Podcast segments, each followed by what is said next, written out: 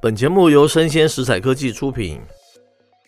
欢迎收听数位趋势这样子读，我是科技大叔李学文。我是跨领域专栏作家王维轩 Vivi。今天我们下一个标题叫做“为何啊华为的封闭系统成不成功，将会决定中国数位经济是否能独立于美国哇，终于要打响这第一战了。”。是，那是我们当然是一个很主观的一个判断了，是，可是是有迹可循的嘛。首先跟大家科普一下，因为不是所有人都知道什么叫是封闭系统，什么叫开放系统嗯哈、坊间其实有非常多种说法。基本上啊，目前手机就是有两大作业系统嘛，是 Google 开放的这个 Android，还有苹果开发的 iOS 系统，这个大家都知道嘛。安卓系统它是一个开放式的，苹果系统相对它就是一个封闭式的。开放式系统啊，就是谁都可以拿来哦、修改跟使用，非常大方嘛，对不对？无论是像这个三星啊，还是华为啊、小米啊，还是 Sony 啊等等，他们都是安卓的一个系统啊。那对消费者来说啊，安卓的好处哦、就是软体你可以随便下载，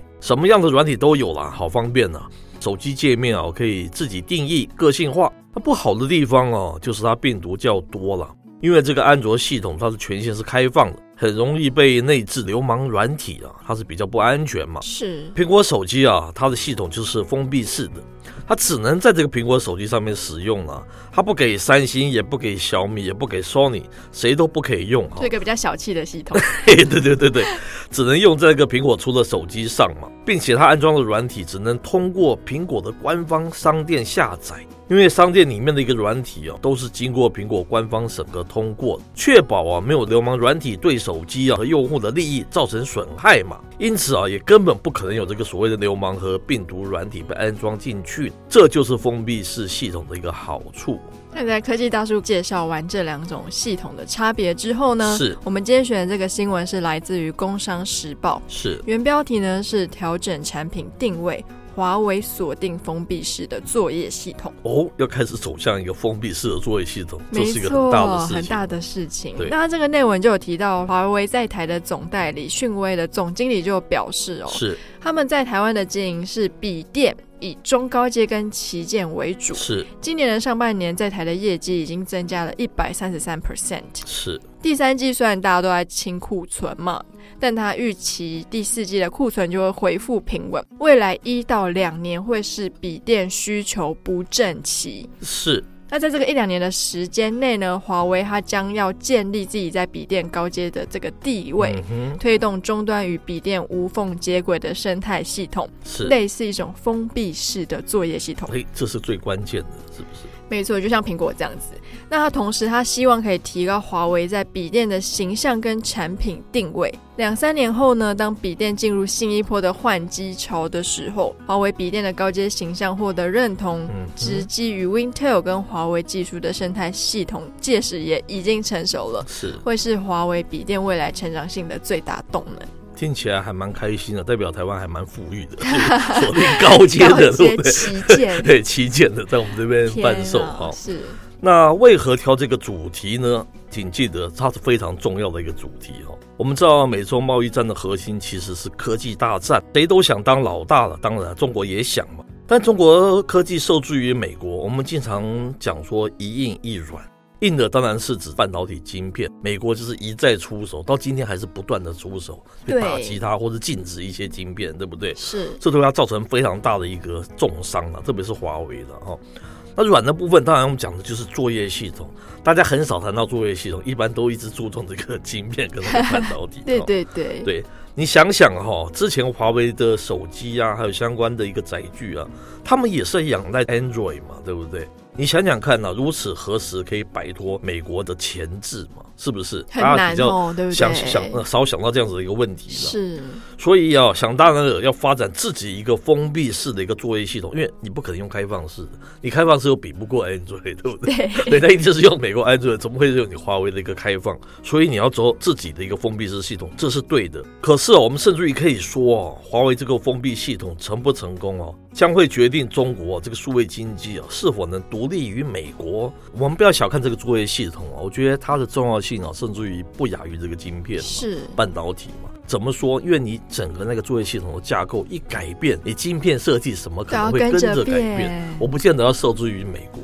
对不对？我走自己的一个方向，是不是其实是蛮重要的？如果我还是用 Android 的话，我就一定要受制于美国，它因的为只有规这格个晶对片不晶片才对能它的 support 这架样子的构 Android 嘛，对不对？是。我是这样子的一个理解啦。那延续这样的话题啊，其实另外一篇发表在这个《经济日报》的标题是“华为鸿蒙三点零不需要美国零件哇，这么大的口气，”。对，就是我们从看到它从软已经走到硬了。是那这个是发表在今年七月的新闻哦，它里面就有提到说，华为最新的作业系统鸿蒙三点零。是已经正式发布了。它的体验跟生态经过不断的完善之后，嗯哼目前已经跟 iOS 跟 Android 形成三足鼎立之势。哇，这是他们宣称的嘛，哈、对于美国出口限令，他们的高阶主管已经表示喽，华为根本不需要美国零组件。哇，很硬哦。没错，他们已经可以做到百分之百的全国产完全替代。这就是我们刚才假设的，如果它作为系统能够自己是一个封闭的话，对不对？我自己有自己的是设计晶片，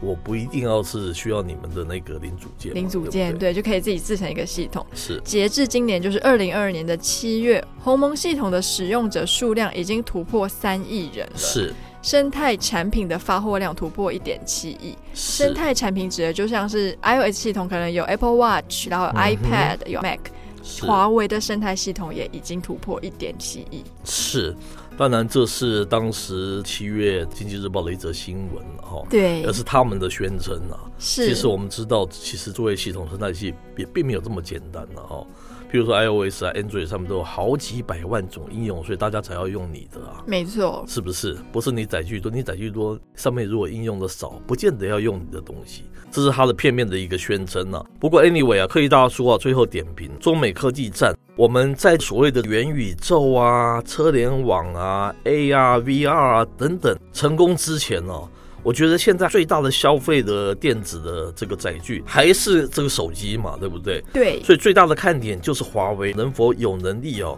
成功的打造一片属于自己的封闭式作业系统哦。因为如果真的是这么成功的话，那意味着上面哦也要有够多的一个应用程式嘛，还有够成功的一个商业支撑嘛，你才能说成功啦。你不能说光说我推出多少只，或许你用补贴的什么什么，你都可以造成数量很多。是但是如果长久没有人用，你也不能说它是成功，或是它没有商业够成功去支撑，其实也不能说成功，对不对？对，所以这是一个非常重要的观察点哦，请记住哦，哦，就是观察华为能不能有自己一个成功的一个封闭式作业系统，把它做成商业化的成功哦。唯有那一天哦，才是中国的数位经济真正能够独立于美国的一个开始啊！大家不妨看看这个重点是不是像我所说的这样子。是，那华为真的蛮有骨气的，被是美国打成这样，他后来自己推出这个鸿蒙系统，然后现在要撑起东方世界的一片天。也是唯有它有可能啊，是因为小米那个又不是高阶的，那个东西美国还不懒得去打它嘞，对不对？是不是这样子？所以你看的就是是华为这个指标啊，没有错吧？嗯哦，那以上是我们个人的一些浅见，内容播到这边告一段落，我是 K 大叔李学文，我是跨领域专栏作家王维轩 Vivi，我们下回见喽，哦拜拜。